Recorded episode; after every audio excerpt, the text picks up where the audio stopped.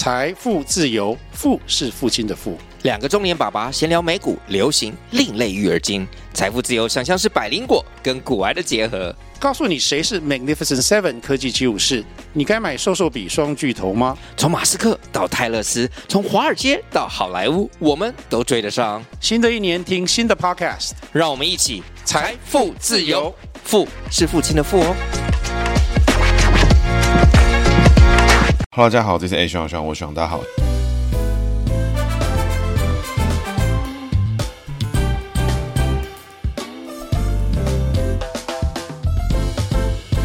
好，大家好，这是 A 徐徐，我徐大家好，徐又回来了。那徐今天要讲的主角呢是陈俊翰哦，相信各位哈最近对于陈俊翰的新闻应该是多有耳闻了。那我觉得这个是一个令人感伤的一刻。那不过呢，我们还是稍微介绍一下他的姓名学，然后跟他的背后的故事，还有他的精神啊。其实我觉得陈俊翰的故事哈，必须说并没有那么的多，并没有那么复杂跟多元哦。但是他的精神，我觉得是非常值得哈被各位所记得。那首先哈，我们要从姓名学角度来做出发。首陈俊翰呢，他是一九八三年出生，也就是民国七十二年。民国七十二年呢属猪哈，癸亥年属猪。陈俊翰的俊字呢是人字旁，这个俊俏的俊啊，这个人字旁的。那翰呢是翰林学院的翰字。属猪的话呢，人机位来看的话呢，这个俊字呢本身内在个性呢，人字旁的部分呢属猪逢人哦，走牺牲奉献之格。对于哈这个人际关系里面，他对于朋友的帮助啊，对于身边的人的照顾啊，是非常愿意付出自己的心力去帮助人，去协助人。对于他觉得支持的事情啊，他认为人际里面他朋友之中需要协助，他是这个人哈，属猪逢人哈，两肋插刀之格哦，所以呢非常愿意牺牲奉献。那相对的呢，因为他是属猪逢人，一般的牺牲奉献呢，就是牺牲奉献完就算。那他的牺牲奉献呢，会是这个掏心掏肺的牺牲奉献。最重要的事情呢，是如果你希望跟他相处的好的话呢，这个陈俊翰呢，必须要注意到自己的牺牲奉献呢，未必呢会得到别人一般的理解跟认同。所以属猪逢人哈，付出生命之外呢，还希望呢得到对方的赞赏跟对方的认同，是属于下身的部分。俊字的右半边的那些东西哈，主要呢我们解成趴脚，也就是最上面的那个注音符号的没有卷舌的丝那个地方，方结成趴脚的格局，那属猪呢？因为猪是可爱动物嘛，对，那所以趴脚呢就等于相似于猫在折手的时候那种感觉，所以猪呢折手的时候呢就是它在休息、舒适、舒服的情况。所以陈俊翰呢外在上面呢会看起来哈轻松写意哈舒适，跟朋友相处交往的时候呢，哎就觉得很轻松。同性的好朋友呢，哎对他的帮助也多也大哈，所以呢这看起来哈这个读男校确实是蛮有帮助。那陈俊翰呢是新竹中学嘛，所以他本身呢哎应该有很蛮多好朋友在背后挺他的。所以人际上来看的话，陈俊汉这个人哈对于朋友牺牲奉献，对于本身自己的内在个性呢，哎，如果还有女朋友的话呢，哎，也是一个非常愿意牺牲奉献的格局。那对于异性啊，或是自己本身，他就是一个很喜欢帮助朋友的人。对于他看不惯的事情啊，这个人呢，有办法的话呢，就路见不平啊，这个是立刻是拔刀相助。那拔刀相助完之后呢，哎，再两肋插刀，这是一个极致的牺牲奉献格局。外在上面呢，哎，又看起来表现的好，这个泰然自若啦，看起来那个形象又很不错，维持的蛮 chill 的感觉。所以这个人的个性哈，常常有时候会因为愿意去帮助别人，去牺牲奉献自己的热血啦，帮助别人之后呢，哎，有时候可能别人就会把他的牺牲奉献视为理所当然，所以他这时候难免的内心会受伤，但是外在上面呢又要看起来是一个怎么讲？看起来哦轻松写意啦啊，这个泰然自若、很舒适啊、很 chill 的状态的时候，哎，难免这个时候内心哦是会比较受伤的一点。所以这个部分只要个人呢能通过这一关，那我觉得问题就不大。那接着讲工作的部分哦，工作的部分呢，这个汉字呢，因为它本身的这个翰林学院的翰呢，左边就是一个干什么的干的左半边那个地方，那翰的右边呢就是一个像屋顶的东西，底下一个羽毛的羽。那那左边我们解成日就好，那右边呢我们解羽毛。那十二生肖里面呢，唯一一个有羽毛的动物呢是谁呢？啊，就是我们的鼠、牛、虎、兔、龙、什么、羊、猴、鸡、狗、猪的鸡字。那所以鸡字呢，我们解成酉。那酉呢属金，那因为它是癸亥年，民国七十二年出生。癸亥年的癸字属水。那鸡呢，因为跟猪并没有特殊的关系存在，所以鸡本身呢属金。金逢水呢，金生水走上升之格。所以陈俊安这个人呢，当他开始工作，醉心于他工作的事项的时候呢，其实他会在这个过程中得到很多的收获跟存在感。所以他的青少年时期哈，甚至在就学期间，我觉得他都是偏辛苦。但是，一旦开始进入到包含是研究啦，或者是对于实质上的事业开始在起步的时候，哎，他会开始找到自己的方向，跟他自己的归属感。就学期间呢，哦，这个人际的部分可能还更多是处于一个希望维持自己的形象啦，维持自己的状态的这个表现，所以并没有可能真的那么找到自己的方向跟存在感。但是，一旦开始进入到工作时期的时候，哇，陈俊翰呢会很不一样，尤其是在开始做他执行面上面的事情的时候，他会在执行的过程中找到很多自己的方向跟可能性。那汉字左半边的解日哦，日呢因为跟猪并没有直接的关联，那我们解成火，本身呢属猪呢是水，所以火逢水呢走下克之格。那这日支呢刚好是在财位的部分，所以财位部分走下克之格，也就是他工作上的价值观呢走一个相对的坚持自己的想法，坚持自己的理念的一个方式。所以作为这个格局哈，其实呢他如果去当老师哦，其实是一个蛮不错，当教授是一个很不错的格局哈。为什么会这样讲呢？因为本身哈他是走一个内在呢蛮有想法，那外在呢执行工作上面也很不错。对于朋友呢人际关系的牺牲奉献，外在上看起来又很趣哦。当然呢，作为老师或是这种倡议人员哦，提倡一个那种论述的，其实哦都是一个很不错的方向。那整体来说哦，陈俊翰这个人哦，如果他本身哦就是怎么讲，就是他就是一个你不知道他是谁，你不知道他什么情况。从心理学上来看的话呢，这个人哦，他就是一个工作上面呢啊做事情哦执行面做得还蛮不错。那想法呢，也有很有自己的想法跟自己的价值观。所以他如果哦这个人家庭环境很不错啊，或者他自己本身很有 sense 的话，他应该会花蛮多精神去追求自己有没有学到更多东西，有没有去不断的突破自己。那如果他有做到这一点的话呢，其实他的想法跟观念就会非常的新颖。那执行工作面的部分的话呢，他就表现得很不错。所以这个人的工作部分哈，虽然呢带个下课，但是呢可以感觉到哈，这个是精彩可期。当然前提呢是有不断的进修啊。如果陈俊翰呢这个人我们不知道他的状况的话，他如果没有一直持续进修的话呢，诶，他可能哈就会比较受限一点。那陈俊翰哦，各位应该知道他本身哈这个他就是台湾的律师，那他本身呢也是身心障碍的政策倡议者。大家的故事我觉得非常的励志啊，我觉得他有很多这种他自己的故事，但相对于这种政治人物的他的背后的这种大环境什么的比较没有关系，他本身的故事就是他自己与他自己人生的奋斗了。那陈俊翰呢，他是脊髓性肌肉萎缩症，他在英文上好像叫做 SMA，那本身其实就是一个这个行动能力会不断的下降的一个状况。其实这样的人通常一般来说他的平均寿命呢都可能啦不会太高，但是因为他的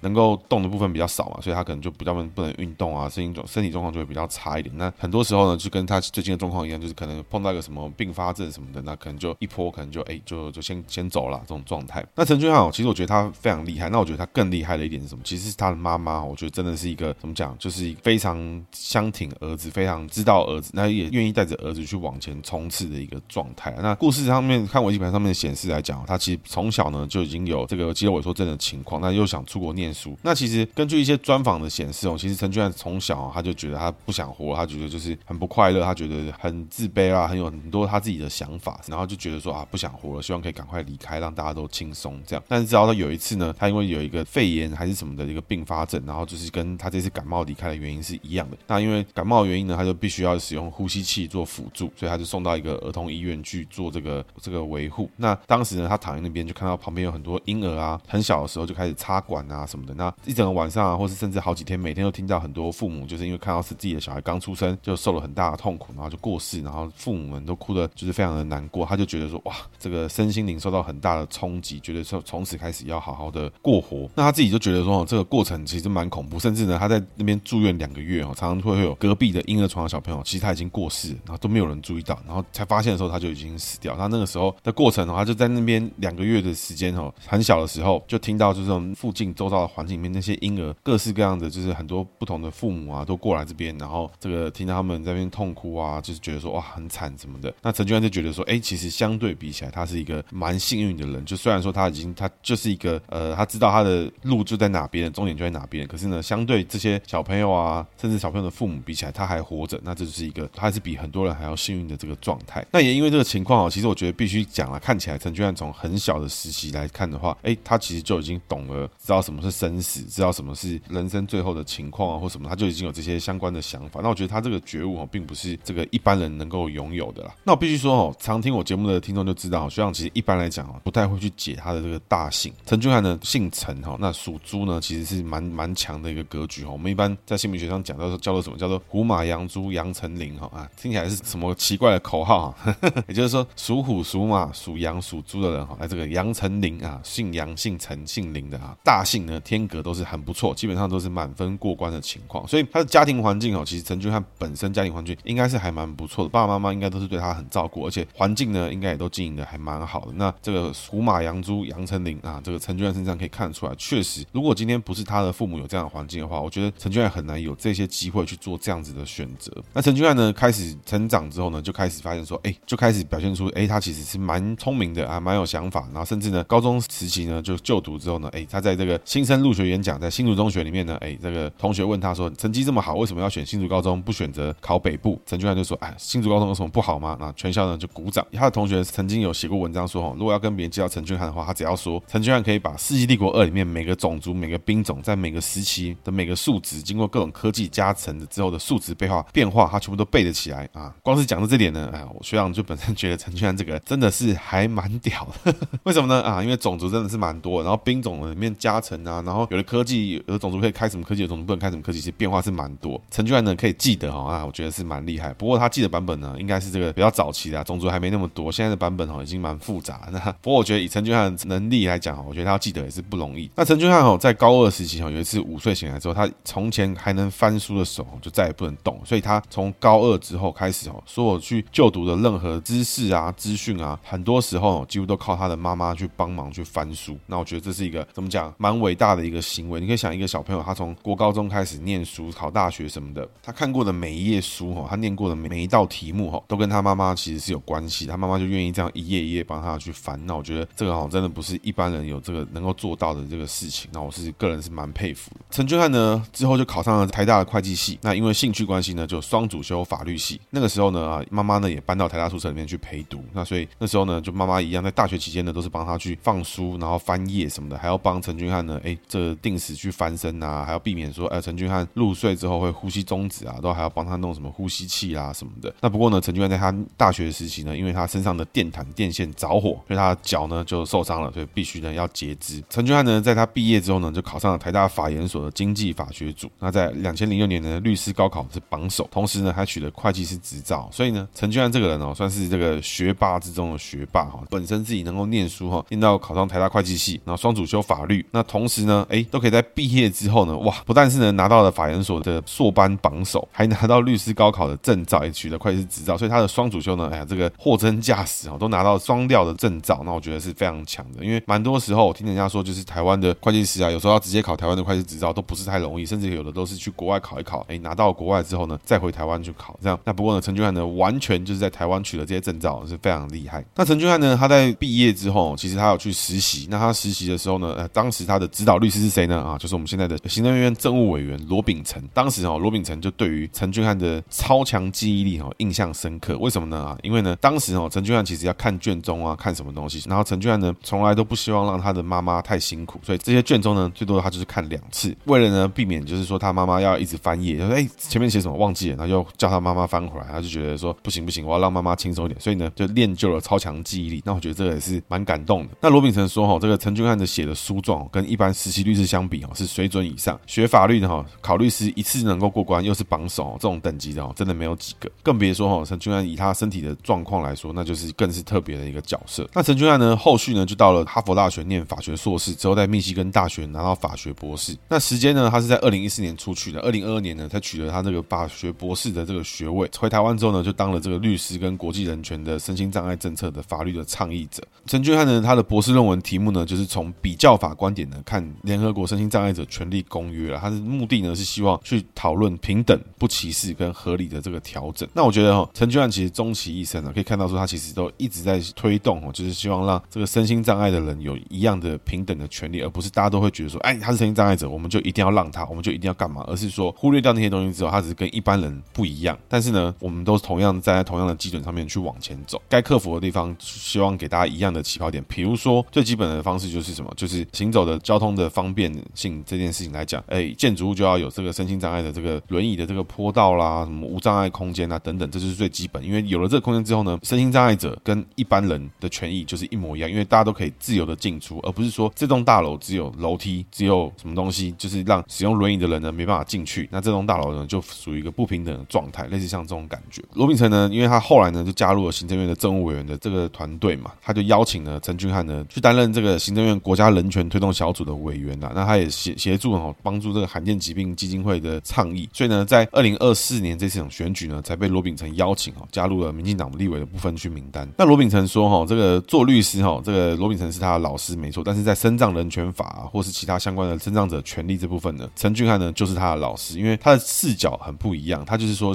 陈俊翰的角度哈，一直以来哈都是说，这个人权的部分哦是人的固有权利。如果每个人哈都在希望保障障碍者的权利，是以特殊的待遇的角度来看的话，那这样其实就变相的哈，就是反而是这个变种的一个歧视，不是一种施舍，那它是一个权利的保障，而是让身心障碍者有机会呢跟一般人在同样的基准上面做竞争，只要大家都一致，而不是说啊，因为他是身心障碍者，所以我们必须给他什么样的权利，必须给他什么样的东西。那我觉得那才是不正确的一个方式。所以陈俊翰的想法其实是追求这个部分的倡议。那当时哦，这个罗秉成他就有回忆到了，这个陈俊翰当实习律师第一次开庭的时候呢，当时的法院空间哦就没有考量到身障者的部分，所以当时这个陈俊翰呢连律师席都进不去，只能停在那种他连人带车啊带着轮椅停在那个法官前方那个空地。所以呢，那个时候这个法庭的笔录都还要搬荧幕到陈俊翰面前呢。那个时候呢，甚至罗秉成也很遗憾哦，这个时候没有机会呢带陈俊翰进到看守所里面面会当事人，就因为看守所呢没有无障碍空间，所以那个时候呢，其实大家都还没有意识到说，哎，这件事情其实是让身心障碍者跟一般人有很大的权益上的差别。就是如果同样都是当律师的话，今天身心障碍者能够当律师的基准点就跟一般人是完全不一样的，因为一般人呢就可以很容易进到看守所里面，一般人呢就很容易进到这个法庭里面去开庭。但是如果今天有任何一个律师是属于身心障碍者的时候，这时候这些地方去到这些地点，这个律师的权益就没办法被执行，那这样就属于不平等的状态。那我觉得哦，这就是一个很不一样的想法，就像我们姓名学一样，我们姓名学在解读的时候呢，我们在讲的时候，很多时候在讲这个人的这个地方是好的，这个人地方是 OK 的。那有人个性呢，可能逢了上课下课啊，工作为什么冲行破坏什么一大堆有的没有的事情，有的人呢就会没办法去理解说为什么他会有这么多烦恼，为什么他会有这么多不舒适，你会不清楚为什么这个人有这么多跟你不同的地方，因为相对的你是好的，你就会不了解为什么他会有这么多的想法，这么多可能的不快乐，这么多可能觉得不平等，这么多觉得你觉得不正确的事情，因为呢你就不是站在他的角度。那如果当你愿意从他的角度，用别人角度去了解这个事情的时候，哎，你会觉得说，确实我们应该彼此能够理解，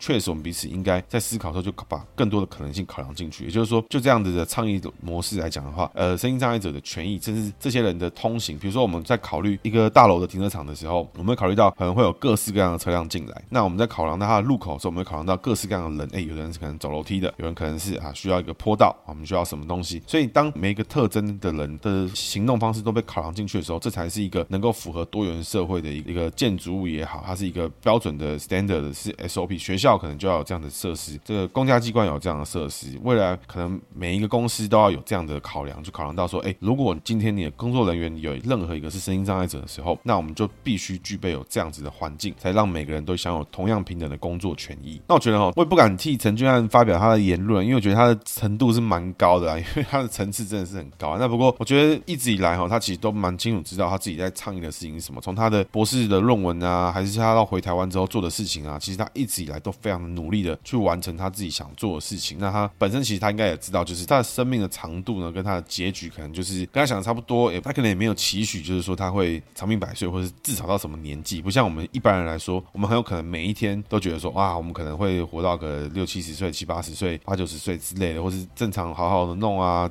健康平安啊，就会到什么样的状况。当陈俊翰得到这种罕见疾病的身心障碍者的时候，对他而言，他的人生之中每一分每一秒都非常的宝贵，因为他可能就只有眼睛，可能就嘴巴和手指的一部分能够动，他的每一分每一秒能够得到的知识，他每分每秒能够产出的论述，都会是非常的珍贵，因为他必须在他很有限的生命跟有很有限的行动力之下去完成这些复杂的事情。这当然也必须考量到他妈妈的这个支持啊什么的，所以我觉得这都是一个怎么讲，真的是站在他的角度去想的时候，你就觉得说哇，当你是一个可能你已经没有行动能力，你只有讲话，你只有阅读，你只有手指能动一指的时候，你会想做什么事情？你会拼尽一生的余生的能力去替更多的身心障碍者倡议这件事情，还是因为做什么事情？光是这样的角度去想的时候，你就觉得哇，陈俊安这个人真的是一个蛮厉害的人，真的是一个很值得尊重的人，而且他的所有的想法，我觉得他的用词啊都是非常的大度。那最近一次的这个争议哈，就必须说哦，就是废到笑，那就是这个什么，就是这个王志安哦，就是中国人王志安哈，在那边在贺龙夜夜秀的节目里面呢模仿啊，然后讲的好像说哇，民进党就是很煽情啦，把这个声音障碍人士啊，甚至他在一开始王志安的节目里面都还把王义川跟陈俊翰这些人哦，就完全搞得乱七八糟，然后完全搞不清楚状况，就是来批评、取笑、嘲笑台湾的民主的这个活动的过程。那后续呢啊，这个制作人呢在留言区道个歉啊，这个贺龙呢本身自己在这个节目的主持之后呢道歉呢也是这个阴阳怪气、酸言酸语啊，就讲民进党怎么样啊什么什么的。那我觉得哈最大问题哈，我觉得在我的对上面有提过，我觉得这种事情是普世价值的问题，就是说今天这个 ID 遮一遮，我们都会有一样的反应。比如说今天有个人在路上跌倒了，我们不会去想说这个人是国民党的跌倒，还是民众党的跌倒，还是民进党的跌倒，因为他是哪一党，所以我们要采取什么样的相对应措施，而不是我们是会觉得说啊，他跌倒了，我们要去帮助他；他受伤了，我们要去帮助他。这叫做什么？这叫普世价值。我们会看待这个状状态，就是台湾人都会用这样的方式去思考。中国呢，自然就不是嘛，中国就会有什么碰瓷啊，碰什么东西啦，啊，这个他是什么共产党的，那我们就把他赶快扶起来啦。他是台独的啊，他让他躺在地上啦，小粉红过去踢他两脚啦什么的，他是这个反贼啦什么的，哇，他是黑五类啦，那我们就自然就不能做什么，因为这是他们与生俱来的这个斗争的特性，已经非常久。所以我在对之前就有 po 文说，王志安这样子的人跟他的相对应的党羽啊，跟他的支持者，就完全跟台湾人不是同文同种。我们或许说的类似的语言，后面他们用的比较残的这个字，没有什么价值的东西。王志安这些人呢，他们在这过程中其实不断的哈，就是要花式把这些事情哦导引成啊，民进党跟其他党派之争，民进党跟其他什么的之争。那贺龙这些人呢啊，这什么老 K 啊、萨泰尔这些人呢，都一直的阴阳怪气，就是说什么啊，是民进党的人怎么样怎么样，因为是民进党才怎么样怎么样。今天不是，今天任何一个党派的声音障碍者被任何一个中国人或是外国人，对不起哦，那个更正一下，中国人就是外国人啊，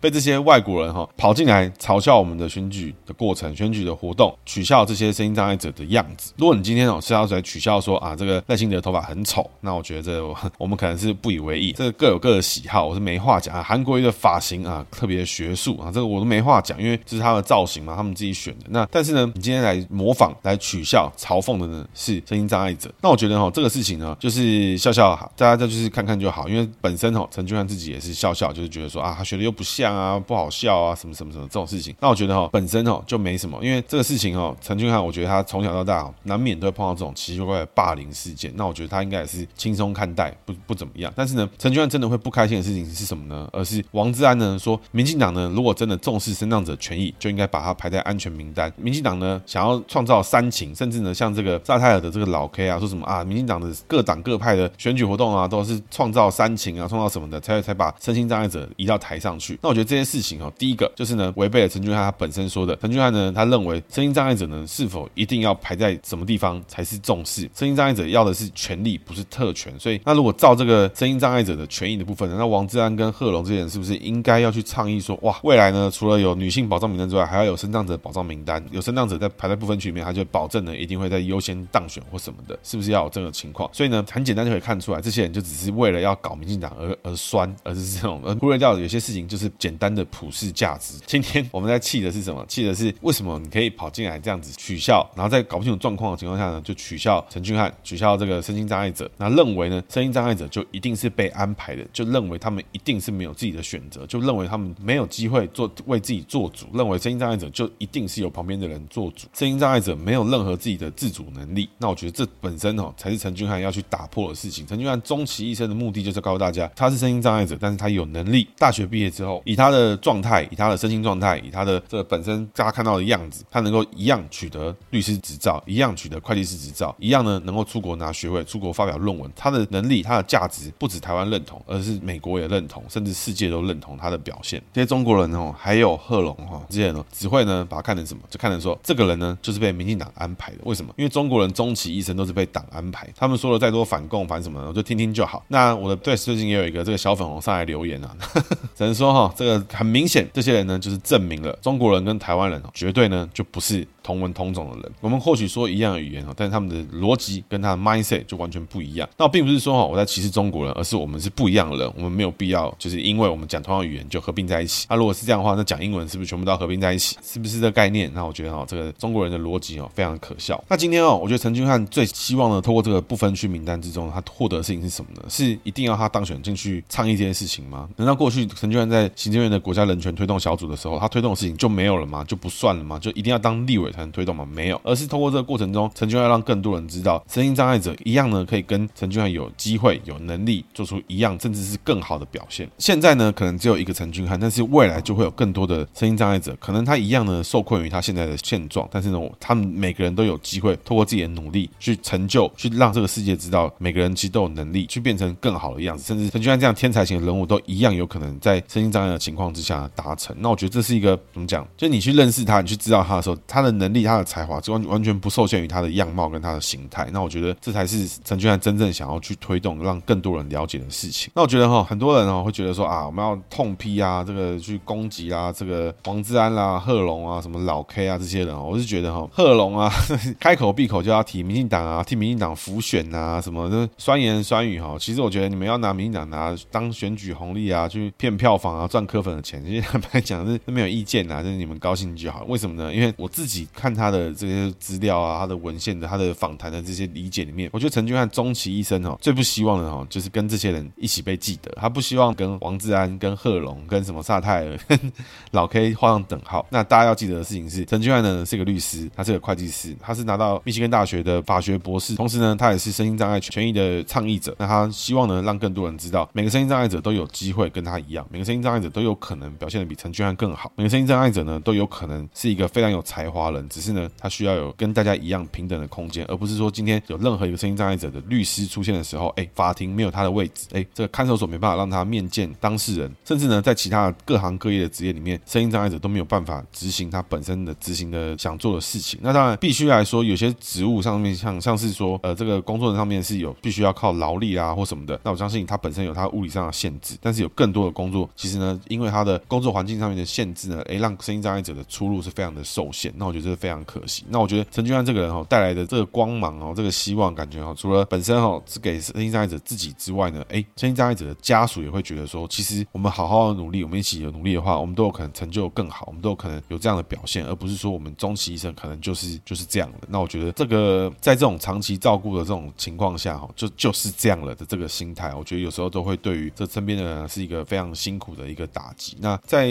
很多过去的公益的里面啊，都有叫叫做喘息服务啦什么的，因为他的照顾者本身哦，他可能是不眠不休。像这个在我们前面提到说，这个陈俊翰在他大学时期，这个电毯电线走火，因为因此大腿必须要截肢的这个事情啊，我觉得陈俊翰本身可能可以幽默以待，但是呢，他妈妈本身的心情有人去考量过嘛？他都已经不眠不休，几乎就是为了他小朋友去翻书、去陪读、去陪着念书、去干嘛，然后就这样付出了二三十年之后，哎，因为可能自己不小心没有注意，或是他刚好去哪个地方做什么事情，哇，就一个火就是这样子烧烧烧，哇，就小孩必须要截肢。他妈妈的想心里会是什么感受？那我觉得哦，这个事情，这些照护者的想法，他的心态，比如说过去就有这些什么长照悲歌啦，什么这个家人啊失智啊，照护者可能失失控打人啊，或是爸妈把身心障碍小孩就是大家一起自杀或什么，这种事都是一个非常悲惨的事情啊。那我觉得，当每一个身心障碍者，每一个人都有机会在平等的权益上面去谋求他的工作权啦，他的其他的权益是跟其他人一致的时候，有更多的多元的空间去容纳这些不一样的人，才会减少这样的悲剧，而不是说啊，我们就给他们钱啊，我们就给他们什么啊，我们就给他什么东西啊，就就就就这样了。那这样的话，有可能并没有办法真正帮助到这些身心障碍者。那陈俊翰哦，他已经有说了，他自己本身其实就已经讲了，他说他对于他身体状况，他早就有心理准备了，可能是明天，可能一年，可能十年。那考虑跟担心这件事情啊，没有太大意义。在那天来临之前呢，他的生命就走到了尽头。那他就是每天做好自己的事情，规划好自己想做的事情，然后去实践，这比较重重要。两个人都是以幽默啦。妈妈跟他说：“你死了我不会难过，我会放鞭炮庆祝，因为他就解脱了。”那我觉得哦，母子的这个情深呢，我觉得他们家人的感情应该是就是都蛮好。那开始工作之后，陈俊翰一定开始就跟我们前面新闻学姐的一样，一旦开始进到工作面，开始做到事情的时候，哦，陈俊翰他个人会很容易找到他自己的存在感，他找到他自己很多的想法。那我觉得哦，这也是他开始的表现不一样的地方。那我觉得哈，这个希望哦，大家记得陈俊翰他就是一个这么特别的人，他是一个非常有才华、非常聪明的人。那记得他的时候呢，要记得这用同样平等的心态哦去看待身心障碍者。那我觉得这边呢再次呼吁哈，我觉得应该哈，没有人希望去把陈俊翰呢跟什么贺龙啊、跟王志安这些人哦记在一起。那王志安呢可以就是直接离开台湾的舆论啊，不需要去追踪他这些有的没有的人。那我觉得哈，这些人非常的乐色哇！你道个歉，你还要去顺便捞柯粉的钱，那我是觉得这个你们高兴就好。那这个公道哦自在人心，你们喜欢用什么方式去面对你们的这个受众呢？那这个自然呢就用你们喜欢的方式，这个没话讲。那陈俊翰也说哈，他在针对这些什么回应里面哦，他也有提到贺龙跟这什么老 K 提民进党的事情。他说民主社会呢啊，不需要你一定现在就要说你要投给谁，你想投给谁你就投给谁，这是我们台湾的价值。那这些价值哦，这种普世的民主价值哦，跟这个普世的这种对于声音障碍者的关怀的这种价值哈，我相信呢，基本上中国人应该是不会懂。那我们也很鼓励中国人愿意来学习跟理解这件事情。那你愿意好好的理解跟学习我们彼此之间的不同，那我觉得这都是欢迎的，因为台湾人其实就是张开双手的，愿意去了解其他人。但是如果有任何的外国人用这样的方式试图呢来造成台湾人之间的矛盾，那凡事呢都是言必出哦，都是以挑起这种党籍啊、撕裂台湾的这种方式哈。他这个真的是被呛是刚好。那我觉得基本上呢，就是王志安这样子的人哦，跟他的这个赞同者哦，基本上就已经证明了非常清楚。啊，台湾跟中国哈一边一国，不是同文同种。我们说一样的语言，那 fine，我们就算了，我们可以理解跟接受，那也知道他们在想什么，那 OK 没有问题。但相对的，再有人说什么两岸一家亲啊什么那个哦，真的是他妈笑死。那最后，我们也希望这个陈俊翰哦，希望他是以自由的心态啊，是去到更好的地方，然后去做到更好的事情，因为他的精神呢已经被很多人记得了。那不像馆长哦，倒在地上在那边说这个要传承我的精神，我还是不知道要传承馆长什么精神。那不过陈俊翰的精精神哦，跟他想表达的事情，我觉得很清楚，非常的清晰，而且可以看出来，陈俊翰终其一生，在他开始定定他的方向之后呢，没有一分一秒是浪费在没有用的地方上面。他陈俊翰呢非常执着，非常有方向的去完成他想要去推动的理念跟概念。那我觉得这都是非常值得尊敬。这一集节目呢，就希望呢好好把陈俊翰纪念下来。那也希望呢，我这边如果表达不清哦，因为我觉得陈俊翰的这个高度真的是蛮高。你看他的发言稿，他的新闻的回复的内容，我觉得他的想法跟他的思维哦，这个角度都是蛮高的，而且常常会用到一些哎，可能你真的一开始没有想到的这种想法。那我觉得这都是非常值得哈大家记得的一个人。这是今天姓名小技巧。今天要讲的是属猪逢趴脚，趴脚是什么呢？啊，就是这个陈俊翰的“俊”字的这个右边上面右上角那个注音符号没有卷舌的那个“丝”。那没有卷舌的那个“丝”呢？啊，就是属于像是一个人哈，他一只手撑着头的感觉，就是这趴脚的意思。那所谓趴脚呢，就是像像这种可爱动物啊，猪啊，什么老鼠啦、牛啦，这种温驯的动物啊，这种什么羊啦、狗啦，什么这种。可爱动物区啊，这里面呢，只要趴脚呢，就是走好的格局。所以陈俊安这个人呢，外在上面呢，就算呢他因为这种被冒犯的事情，他不开心不爽，但他还是会尽量的希望表达他的幽默，希望呢用有趣好玩的方式去回应，而不是所有事情都是像王志安期待的啊。这种身心障碍人士呢，就是要以悲情，就是要诉诸悲情，就是要让身边的人摆布，就是要他完全失去了自己的主体。那陈俊安这个人呢，非常有自己的主体性，非常有自己的想法，也有他自己的能力。那这些能力呢，都是王志安所没有的哈。所以王志安这些人哈。这一干人等哈，这些这种中国人真的不知道该说什么，只能说哈，这个台湾中国一边一国已经是随着时间发展的越来越长，你会发现我们彼此之间的差距啊是越来越大。那我们当然呢也希望中国人呢可以理解我们，去学习我们的东西。那但是呢，如果你要把你的方式硬套进来，然后要求所有人都一样啊，所有人都会跟你一样去打击台独，打击什么，然后打击党的敌人，这个事情是大可不必。那不过呢，像陈俊翰一样，如果你的名字里面属猪哈逢趴脚，如果你自己呢就是属猪逢趴脚的格局的话，那这边呢你会追求一个。舒适、安全啊，在你的舒服的范围里面，比如说你在名医里面出现了这个趴脚的格局，那你内在个性呢？哎，走一个舒适。如果你的朋友呢让你不适、不舒服，那你很快呢就觉得这个人不适合成为你的朋友。如果在工作位呢出现了这个趴脚的时候呢，哎，你的工作里面如果有太多刺激的事情，让你觉得哎不舒服，工作环境太险恶啊，你就会觉得不行。那你一样会喜欢在一个好的环境、舒适的环境。所以你相对来讲，你可以怎么去解读？你可以看成说，这个趴脚呢就像是你的扫雷的雷达，当你发现这边有地雷了啊，你就你就不会待在这边。你就会找一个没有地雷、安全、舒适的环境待在那里。当你是一个属猪逢趴脚的人的时候，你就会很快的知道这边适合你还是不适合你。那相信你的直觉，往往你是对的。那如果你的朋友哦是属猪逢趴脚的格局，他跟你呢哎相谈甚欢，每天呢常常见面啊，常常传讯息聊天，这时候呢你就知道你是个让他觉得很舒适，在你旁边呢才会折手手，就像猫呢在你安全的环境之下才会折手手，不然其他都是处于警戒状态，类似这样的感觉。那如果你的同事呢一样属猪逢趴脚，他是你的好朋友、好伙伙伴、好同事。好组员，那这时候呢，一样，你就是给他安全感的人。但相对的，如果你很想亲近的人，你很想靠近的人，他本身呢属猪逢趴脚，但是呢，你再怎么努力都没办法靠近，那你什么意思呢？你就是一个危险分子。对他来说啊，在你旁边呢，这只猪呢就没办法趴脚，没办法折手的时候，没办法快乐的舒舒服的休息。有可能呢，你带给他很多危险的气息。这时候呢，如果你还想靠近他的话呢，那尽量呢去想办法精进自己，让自己不要成为那种危险的人物。那我觉得那个时候呢，就会让你跟他的关系呢变得很不错。那以上呢是今天节目哈，那希望呢，呃，陈俊翰去到更好的地方，希望他的精神呢能被更多人记得。那这一集呢就纪念我们的陈俊翰，希望呢大家更更记得他想要表达的事情。那以上呢是今天节目，谢谢大家，拜拜。